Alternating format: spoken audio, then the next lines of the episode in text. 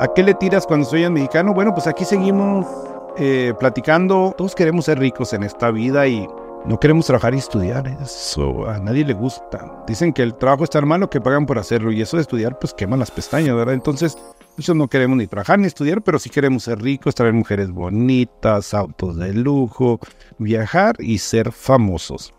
Bueno, pues el, el narco parece que ha logrado darle esto a muchos que no les gusta estudiar y trabajar, pero sí les gusta el dinero, la buena vida, las mujeres, que ahora son muchonas, ¿verdad? ¿Por qué? Porque tienen atributos físicos de plástico, pechos, glúteos, cinturas de avispa, pero que finalmente pues, son sintéticos o de aire o de qué serán.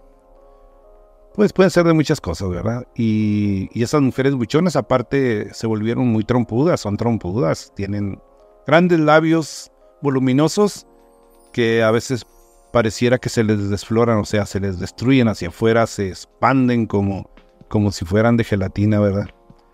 Yo creo, habrá quien les gusten, ¿verdad? Porque pues se ven exuberantes. En lo personal, a nuestro amigo Charlie y a mí no nos agradan de ese tipo de mujeres porque, porque están muy exageradas. Y dije usted lo exagerado físico, lo costosas que son, cuestan una fortuna. Hay que ser narco para poderlas sostener. Pero hablando de historias de narcos, eh, quiero comentarles que hace algunos años dediqué 15 años de vida al periodismo.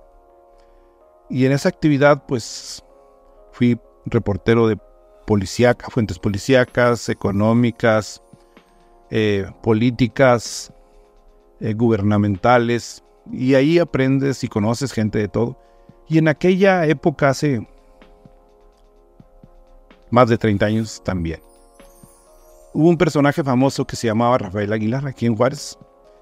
Él era el delegado federal de lo que era gobernación y que por otro lado eh, tenía un tipo de policía secreta. Existía en México un, a través de gobernación un área que se dedicaba a investigar subrepticiamente, es decir, de manera ilegal, a todos los personajes de este país para saber qué hacían o qué no hacían y qué tramaban contra el gobierno.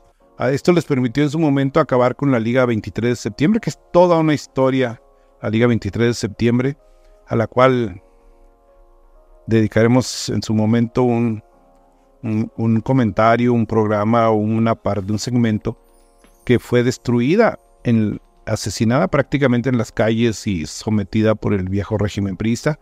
Y este Rafael Aguilar, pues era el hombre insignia en Ciudad Juárez, pero con el tiempo, pues ese poder corruptor que siempre ha existido, o que destruye o, o muestra lo que es cada quien, este personaje se volvió famoso porque lo empezaron a ligar a la actividad del narcotráfico. Él fue dueño del Hotel Silvias, ese Hotel Silvias que ahora está en ruinas aquí sobre la avenida 16 de septiembre. Es un hotel que después de que él murió, pues lo consumió el fuego. Dicen que sus familiares no lograron ponerse de acuerdo y que para cobrar el seguro, pues decidieron quemar. Y de esa manera, pues cobrar el seguro, ¿verdad? Que era una buena cantidad de dinero y bueno, pues está así desde hace más de 30 años destruido sobre la avenida 16 de septiembre, casi en el centro de Ciudad Juárez. Dando mal aspecto, refugio de malvivientes, malandros, a veces lo cubren, pero no ha sido suficiente. Bueno, la historia, en este caso, Rafael Aguilar fue un hombre que acumuló poder, un poder extraordinario, absoluto, en esta región, y fue antecedente de narcotraficantes como Rafael Muñoz y como Pablo Acosta. Todos estos personajes, se contaba en aquel tiempo, eran sus subalternos, eran sus lugartenientes, eran gente que trabajaba para él.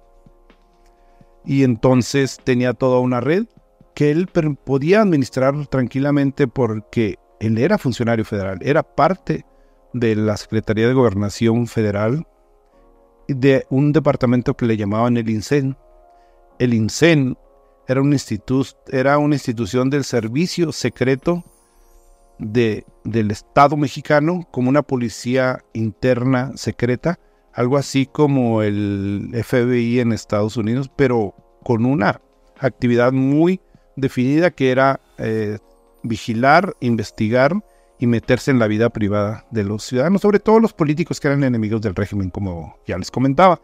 Entonces, en este caso, eh, este señor Rafael Aguilar empezó a acumular poder, más poder, y se paseaba tranquilamente por las, ciudad, las calles de Ciudad Juárez, sin que nadie lo molestara, era inmune, era un señor don. Pues ustedes saben que los narcos son señores dones, se codean y conviven con la gente pura y honesta de la sociedad, de la alta sociedad, tienen dinero y poder para todo. Hasta que un día que se tomó sus vacaciones en Cancún, lo sorprendieron. Lo sorprendieron sus amigos y sus enemigos al mismo tiempo. Lo ejecutaron en plena playa, lo pusieron a balazos literalmente, como dirían algunos, como dicen los periodistas que les encanta darle mucho contenido a lo que es eh, la función de informar. Yo como reportero policía que no me gustaban mucho los adjetivos calificativos, prefería ser más objetivo, pero en este caso, bueno, pues él fue literalmente cocido a balazos en las playas de Cancún. Ahí hasta ahí llegó Rafael Aguilar. A la caída de Rafael Aguilar subieron al poder de esa organización, pues Rafael Muñoz, eh, Pablo Acosta en Ojinaga, que eran parte de su gente. Aquí mismo en Juárez subieron otros personajes que poco a poco fueron apoderándose. Y con esto llegó al final la historia del Hotel Silvia. Déjeme decirle que el Hotel Silvia era un lugar donde era lujoso, iba la gente más conspicua, más fina, más poderosa de aquí de Ciudad Juárez a hacer sus fiestas, sus eventos. Era salón de baile, venían artistas, cantaban, se presentaban y y hacían eventos magnos. Pero con la caída de Rafael Aguilar, bueno, pues se acabó el Hotel Silvias sobre la 16 de septiembre. Hasta ahí llegó y esta es una parte de la historia de Ciudad Juárez de cómo hace más de 30 años dio paso a lo que ahora llaman eh, o llamaron posteriormente el Señor de los Cielos, o la línea o tantas otras organizaciones criminales que existen ahora en Juárez. Bueno, pues aquí le tiras cuando soy mexicano. Finalmente la vida es corta para los narcos, ¿no? O terminan muertos o en la cárcel. Ese es nuestro episodio de hoy. Gracias.